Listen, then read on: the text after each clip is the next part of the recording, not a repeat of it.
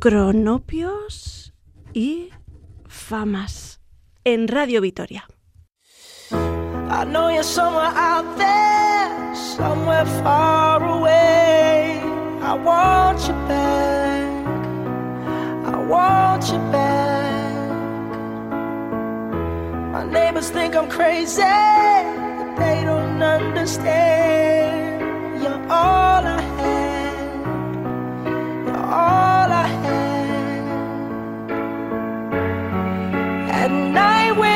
stars light up my room, I sit by myself talking to the moon.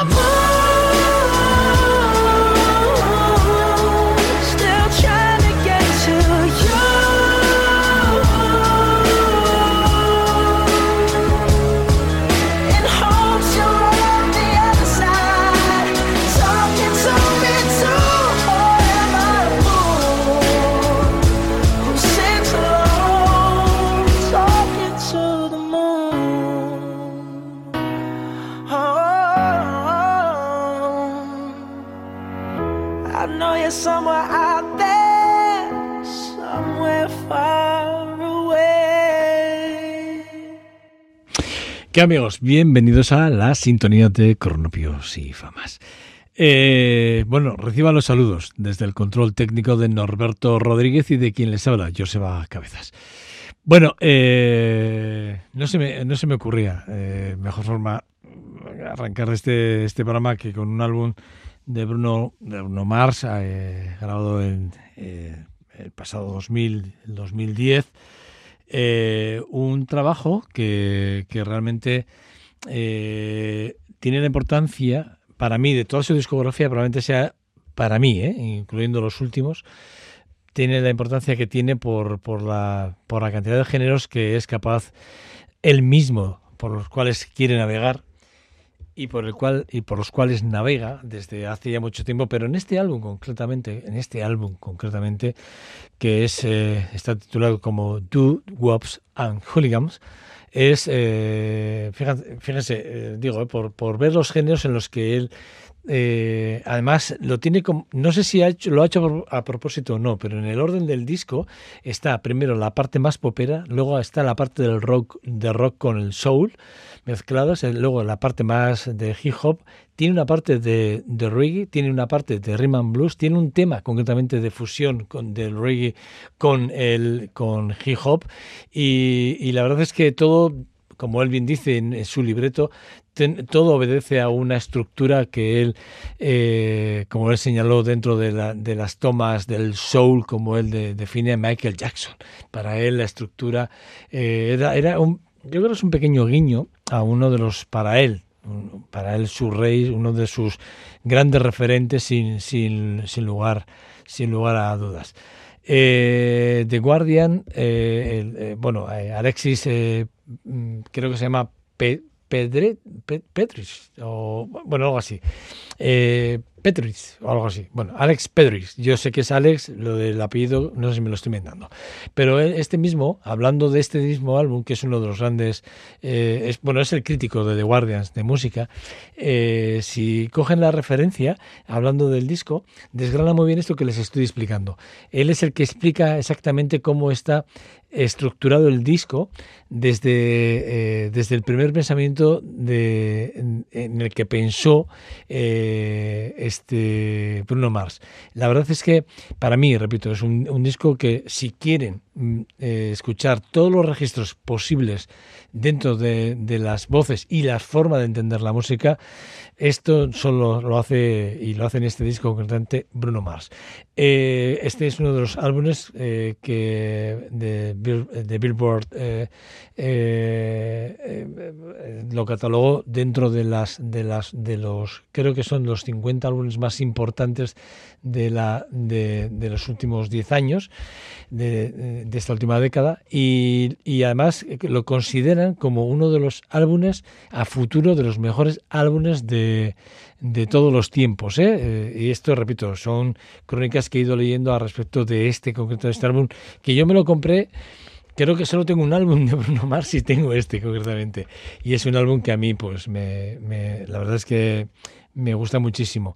Eh, aquí hay temas como el de, jazz de The Way You Are, que es uno de los grandes números unos, Mary You, que es otro de los de los número uno, y yo huyendo un poco de huyendo un poco de lo obvio, el Talking to the Moon, que es este, este tema que era que fue como una cara B en la presentación, pero que realmente no fue el, el, el, del disco el que se le hizo con el, por el cual se le reconoció el disco, porque ahí está Greedy, que es el tema con el que realmente salió con la cara A de, de este, de este disco.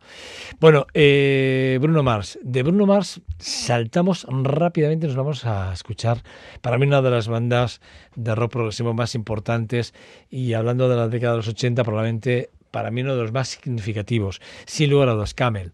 Eh, es esa banda que, eh, que cuando uno la escucha por primera vez se queda se queda prendado. Yo, yo me quedé prendado rápidamente de ellos. ¿no? Dentro de esa parte progresiva también hay una parte psicodélica, y a la que ellos, además, eh, los pilares fundamentales del género, eh, fueron ellos, junto con, como no puede ser de otra forma, Yes, Genesis, como pudo ser Pink Floyd en su día, eh, y, los, y los de Kick ¿no? sin lugar a dudas. Para mí, es dentro de la escena de Canterbury, de Canterbury perdón, eh, será probablemente esa parte más barroca en la que ellos manejaban mucho más que los propios Pink Floyd y es más y mucho más clásica y más cercanos al blues que los propios Yes o los Genesis que luego sí que la parte progresiva la dejaron más más abandonada y se fueron ya más a la parte más de rock e incluso más de rhythm and blues. Bueno, pues con Camel, Camel con Camel seguimos con Station Eric Stationary Trader, que creo que se, que, creo que se pronuncia así, 1984. Camel.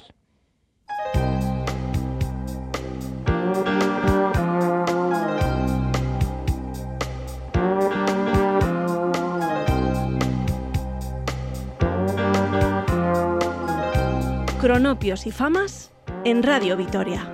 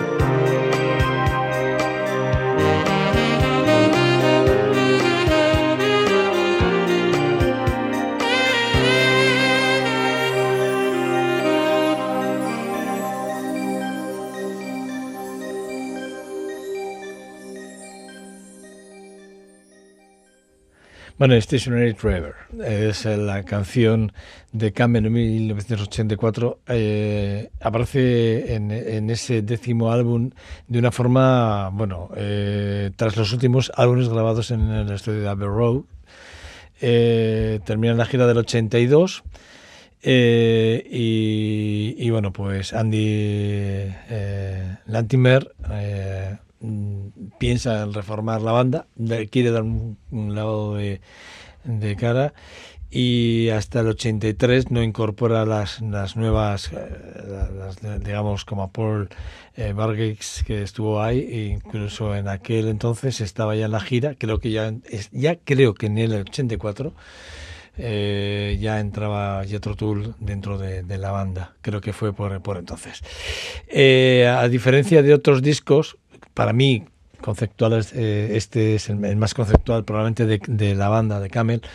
Y uno de los discos a los que yo recurro, no voy a decir de forma asidua, pero sí que es verdad que ahora, ahora llevo un tiempo porque, no puedo porque no tengo en vinilo y no lo puedo pinchar como tal, pero sí que es verdad que antes era muy recurrente. Ahora lo escucho por algún tipo de plataforma si alguna vez quiero escuchar algo de este disco. Pero en cualquier caso sí que es eh, bueno, a mí me parece que es un disco bueno para mí, ¿eh? Eh, que caracteriza bueno, que se caracteriza por tener los temas muy bien enlazados entre sí y además con una idea muy, muy clara y que a mí me, me, parece que es un discazo tremendo, tremendo. Y que, bueno, que os lo aconsejo si os podéis acercar a él. Una de esas voces que a mí me impresionaron y que además tuve el, honor de poder eh, interpretar, además esta canción la he tocado al bajo, no hace mucho, cuando volví otra vez a tocar, después de casi 20 o 25 años sin tocar, volví a la música de Buenos Amigos. Y, la verdad es que uno de los temas que aparecían en el setlist que empezamos a montar, aparece este eh, Anybody, Any Nobody, perdón, que es un tema que, que, hay que hacer referencia a él porque aparece en la, en la primera parte de la carrera de Chaka Khan eh, eh, ahí en Illinois, con, con, Rufus, ¿no? que es donde, donde nace la historia de esta canción y donde nace además la, la, realmente el comienzo de la carrera de una de las grandes voces, sin lugar a, sin lugar a dudas. Eh, bueno, la canción tiene su aquel, porque sí que es verdad que cuando, bueno, eh, dentro de la banda de Rufus, eh, David eh, eh que es así como Hawk Wolomsky, que es así como se llamaba el pianista, fue quien compuso esta canción con solo con una con una sola pista de sintetizador, porque por entonces, porque estoy hablando de esto, estamos hablando de 1983, un año menos del álbum de Camel que acabamos de comentar. Y bueno, pues él lo grabó, lo hizo en bucle, eh, acompañado de, de, varias pistas para hacer esa, ese montaje. Bueno, y, lo vais a entender porque vais a escuchar, cuando escuchéis el tema, eh, os daréis cuenta que, bueno, luego cuando va a banda cambia mucho, ¿eh? Cuando va a banda, luego ya se grabó posteriormente de otra forma y, bueno, oye, cuando va a banda es tremendo y el bajo tiene un peso muy importante. Bueno, cuando terminaron de grabar la canción, Warner escogió eh, otra canción como primer sencillo para presentar este disco. Y aquí viene la aquí viene la guerra entre Warner y realmente los músicos. De hecho, el compositor, en este caso David eh, Wolomsky, eh, le dijo a Warner, es más, le amenazó directamente a Warner, si coges otra canción que no sea este Any, Any Nobody, que sepas que la canción se la voy a dar a Michael Jackson para que aparezca en el álbum de Thriller. ¿Por qué hace este comentario Wolowski? Bueno, muy fácil, porque David Wolowski era no solo muy amigo de, Michael Jackson, sino que en algún momento apareció en algunos conciertos tocando con Michael Jackson. Eh, no, se publica, no se publica la, canción como primer sencillo y bueno, la discográfica aceptó el, el, el Any Nobody y alcanzó el número uno en, dentro de las listas de Rhythm, de Blues de, de, eh, R&B, en los charts de R&B a nivel mundial. eh, el 15 de octubre de 1983, alcanzando, repito, el número uno en todas las listas.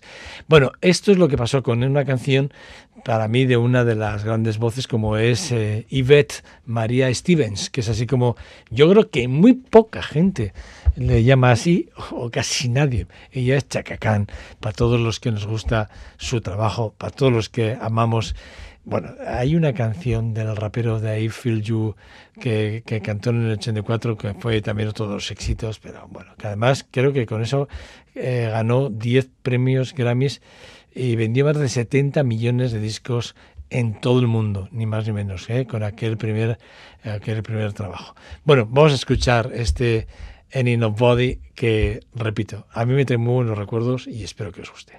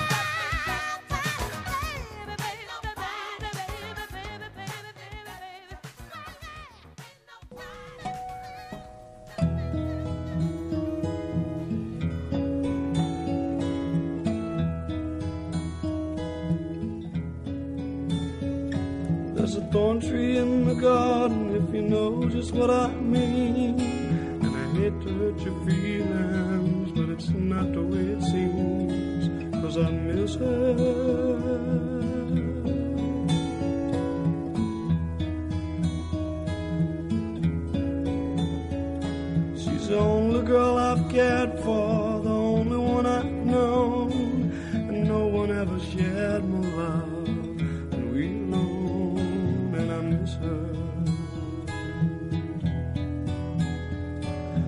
It all seems so strange to see, cause she'd never turn her back on me and leave without a last goodbye.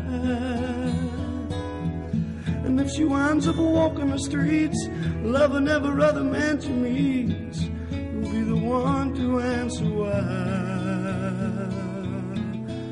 Lord, I hope it's not me.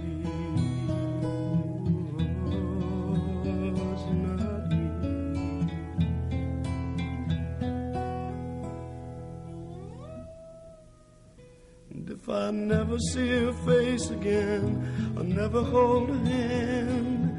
And if she's in somebody's arms, I know I'll understand. But I miss that girl. I still miss that girl.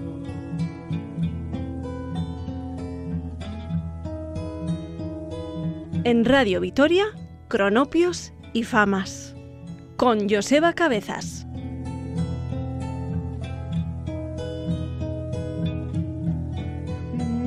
Someday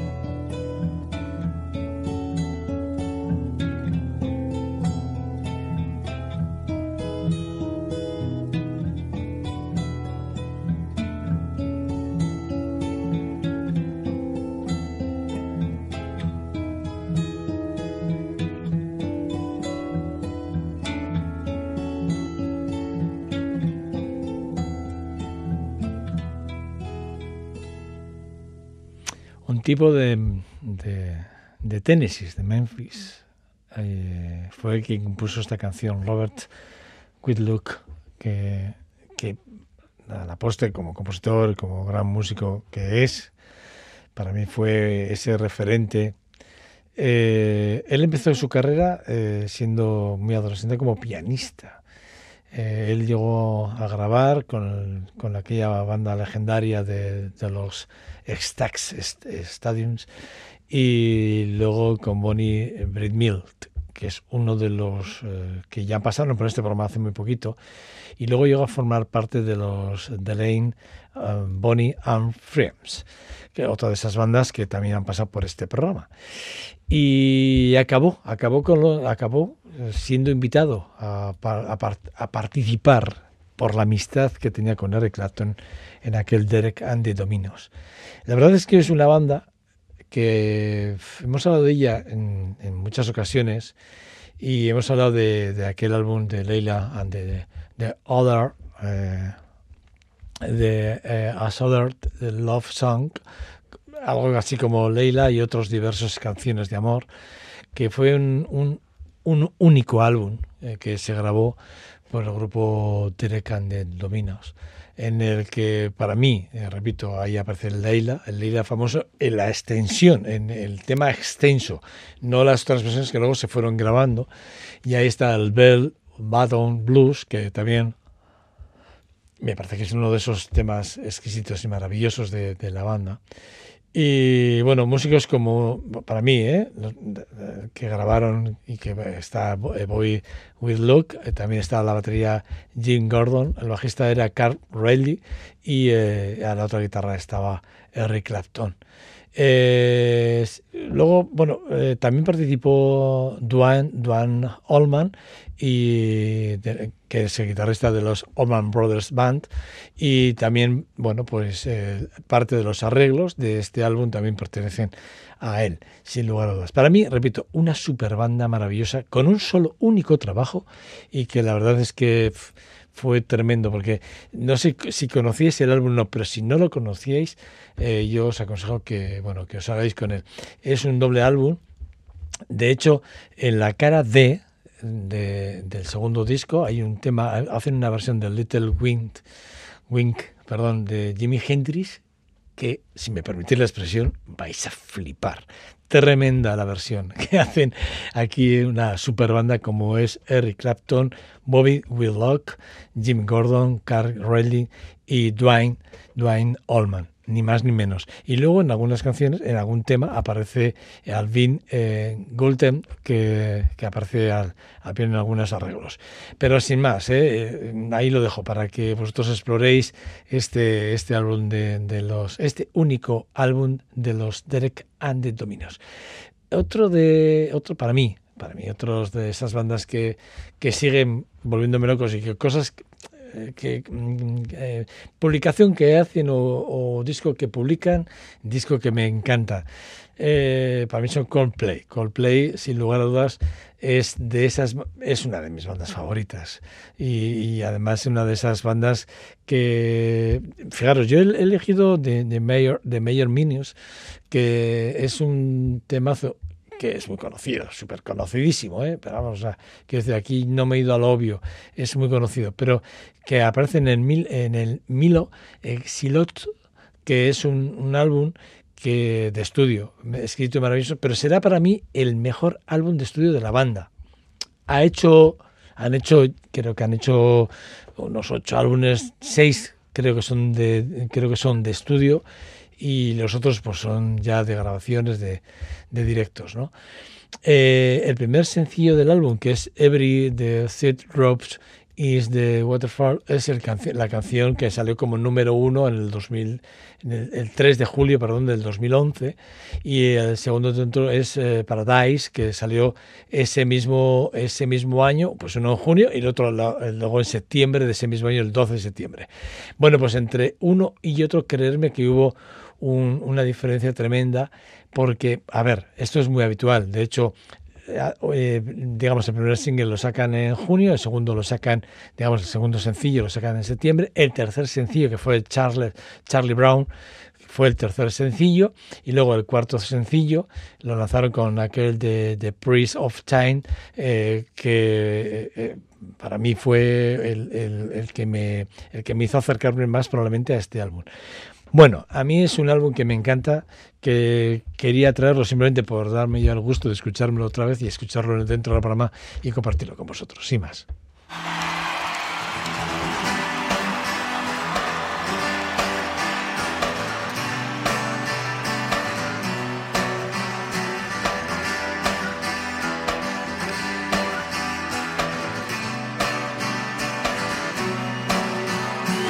Wanna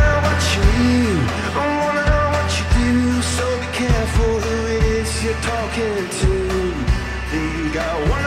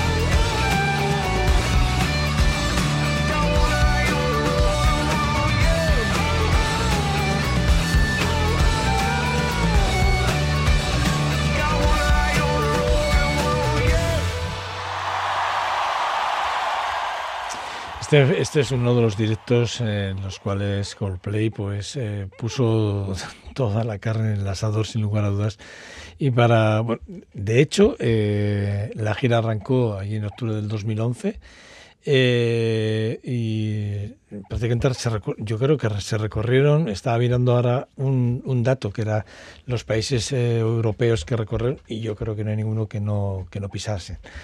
Eh, de hecho, la primera fecha, del, de, si entráis en la página web de ellos, creo que la primera fecha, si no me equivoco, es la del 28, 26 de octubre del 2011 y es Madrid concretamente. Y la última, si no recuerdo mal, es eh, exactamente el 21 de diciembre en Berlín, Alemania. Desde octubre, octubre, noviembre y diciembre, prácticamente hasta el día 21 de diciembre, no pararon de girar por toda Europa.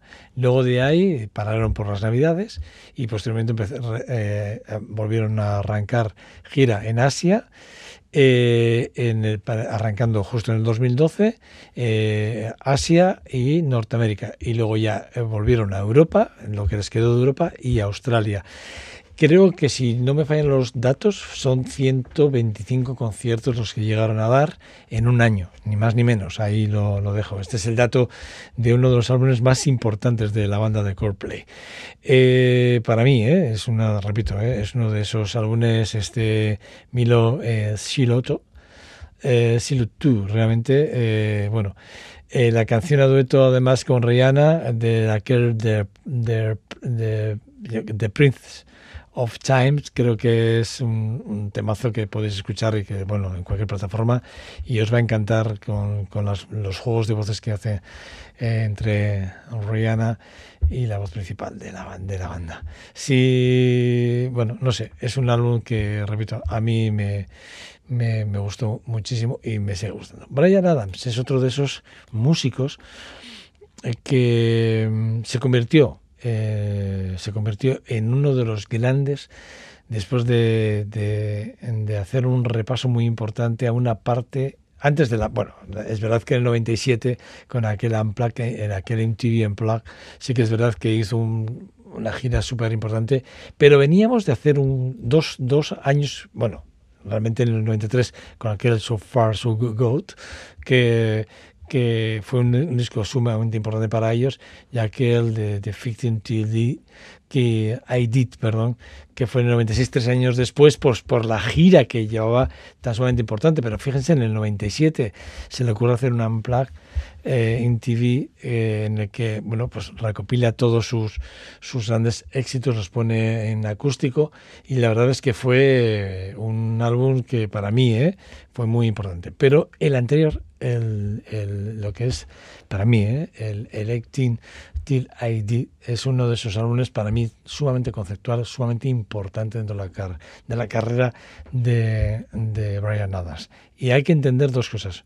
Una es que por entonces eh, él se dejó caer con varios temas del anterior disco de So Far So Good, ¿vale? Para arrancar esta gira, cosa que yo creo que le penalizó, ¿no? porque las críticas no fueron muy favorables en ese sentido para él, pero sí que es verdad que luego el directo, el directo fue maravilloso. Y dentro de ese Unplugged, pues estaba esta, esta canción, que hoy me parece que recobra con, ma con, mayor importancia todo lo que ha sido su o con, describe con mayor con mayúsculas lo que ha sido su carrera, ¿no? A que el de Always Be Right. Keith and I have been practicing this song for about a year, so we should get it right tonight. Cronopios y famas en Radio Vitoria. All right, give it a go.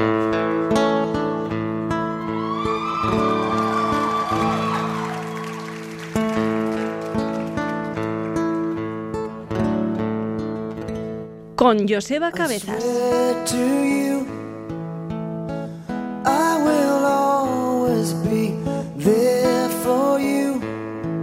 Nothing I won't do. I promise you, all my life I will live for you. We will make it through.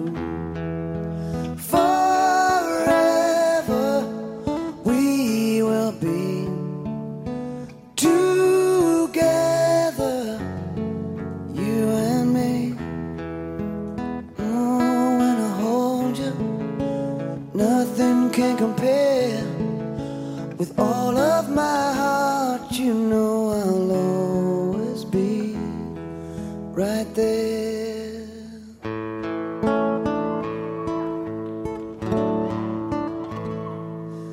I believe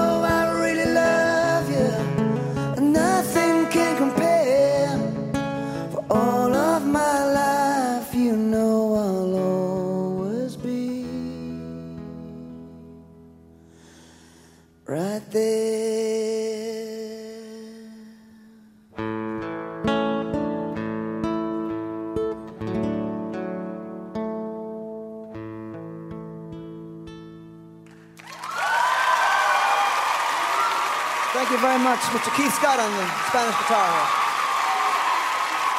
Good night, God bless. Thank you very much. Este es el, el, el Unplugged, el disco del Unplugged. Pero esta canción, que es lo que os quería contar, y es lo que os he contado desde el principio, está dentro de un álbum, para mí maravilloso, que es 18 de Tile I en el que aparece Paco de Lucía en uno de los temas y que poca importancia se le dio, pero sin embargo la guitarra flamenca del Have You Ever Really the Love a Woman aparece la guitarra de Paco Lucía grabada y él es el que grabó esas guitarras flamencas para, para Brian Adams. De hecho, eh, cuando se, se le hace se le entrevista a Brian Adams en la presentación de este disco, eh, le preguntan por y, y le pregunta por la, la curación de Paco de Lucía y, y dice que fue muy sencillo, ¿no? Porque mm, fue decirle que quería su guitarra que, que, que necesitaba que él pusiese que no había que él había concebido esa parte con la con, pensando en él y que le pedía por favor que le grabase y que Paco Lucía no dudó ni un segundo, dijo, por supuestísimo, dime dónde, cuándo, a qué hora y el estudio y allí me verás, y allí estaré para grabar. Y Paco Lucía no se lo pensó. Un disco este, repito, en el que está Brian Adams a las guitarras, Kate Scott eh, a las otras guitarras, Paco Lucía en, eh, en este tema, eh, Mike Carey está a la, a la batería, David Traylor al, al bass, al bajo, eh, Oil, Oil Raymore está a la, a la percusión, Michael Kamen al piano y a los arreglos de cuerda y Matt Lane está a las guitarras de 12 cuerdas. La verdad es que es un álbum, eh, repito, después de esto se grabaría el Unplugged, pero dentro del Unplugged habría, habría tres temas de este álbum concretamente que venía de grabar. Fijaros, en la gira de Australia, eh, en, un- en uno de los conciertos se volvió a grabar el disco y en ese disco eh, aparece Barbara Streisand en I Finally The Found Someone. Otra, otra canción que también os aconsejo. sí. O sea, es, mm, no, no digo que tengáis que tener los dos discos, porque el, de- el- el primero es la versión en la que sale Paco Lucía, en el segundo que también sale Paco Lucía, también aparece también Barbara Streisand con esta versión escrita y, mara- y maravillosa. Bueno, Brian Adams. Y de Brian Adams nos vamos a, a otro que es mi ídolo. Yo lo tengo grabado a fuego, ¿no? Quiero decir, para mí David Bowie, sin lugar a dudas, es una de esas uno de esos músicos que me marcaron muchísimo, sin, sin lugar. Su carrera eh, me marcó en todos los sentidos. Eh, Hours sería uno de esos álbumes que cuando lo escuché por primera vez, bueno, pero cuando escuché el directo grabado eh, para uno de los canales de televisión alemana más importantes que hay, pues eh, de hecho me hice con el con el DVD y me encantó. Vir- eh, Creo que fue Virgin Records quien hizo la grabación en aquel 99 y la verdad es que es un álbumazo tremendo. Yo de este álbum, que creo que lo hemos puesto, y además creo que este tema no, pero este álbum sí lo hemos puesto en más de una se, se me había pasado por, por completo el Survivor y yo quería recuperar la forma, sobre todo quería volver a escuchar a David Bowie.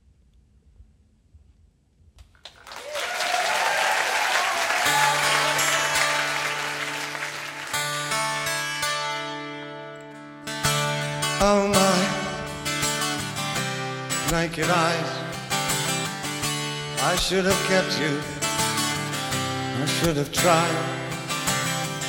I should have been a wiser kind of guy. I loved you.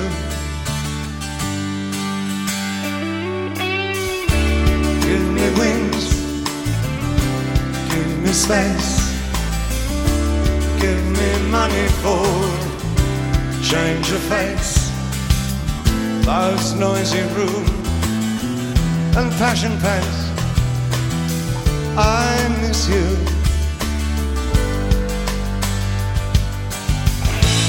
Where's the morning in my life? Where's the sense in staying right?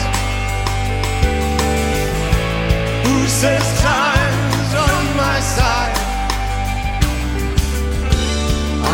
I've got ears and eyes, but nothing in my life. But I'll survive your naked eyes.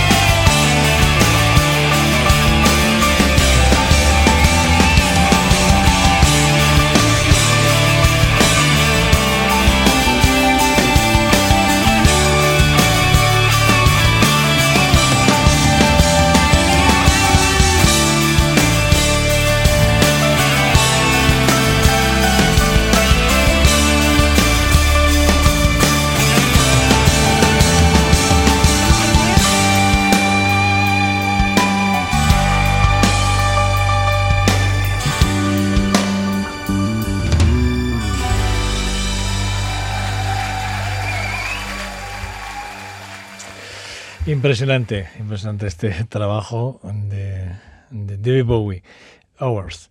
Bueno, eh, nos despedimos. En- tenemos que dejar aquí y no, no de verdad, eh, a, a muy, a, muy, a muy pesar mío, porque sí que es verdad que me tiraría dos horas más, aunque Norberto me mataría, ¿no? Probablemente, sí, me dice que sí. Sí, sí. Bueno, eh, bueno, lo vamos a hacer con Mears eh, y, o más conocido por Mark Oliver Everett, pero realmente la banda se conoce como Eels. Es una de esas bandas que cuando la escuchas te, te impresionan por su forma de entender y sobre todo el concepto que tienen del rock ellos mismos. I Need de Summer Sleep es el tema con el que despedimos este Cronopios y Famas y lo hago en nombre de Norberto Rodríguez y que está en el control técnico y de quienes habla Joseba Cabezas. Sean buenos y nos oímos en breve. Agur.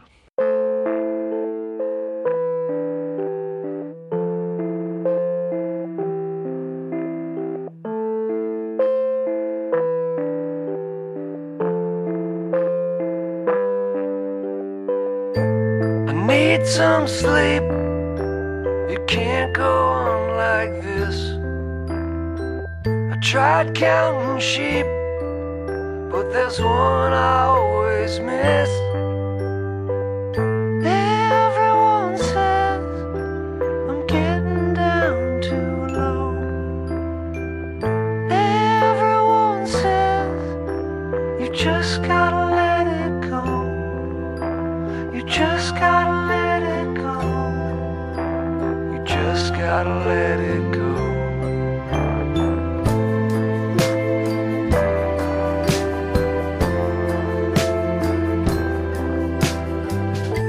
I need some sleep. Time to put the old horse down. I'm in too deep, and the wheels keep spinning round.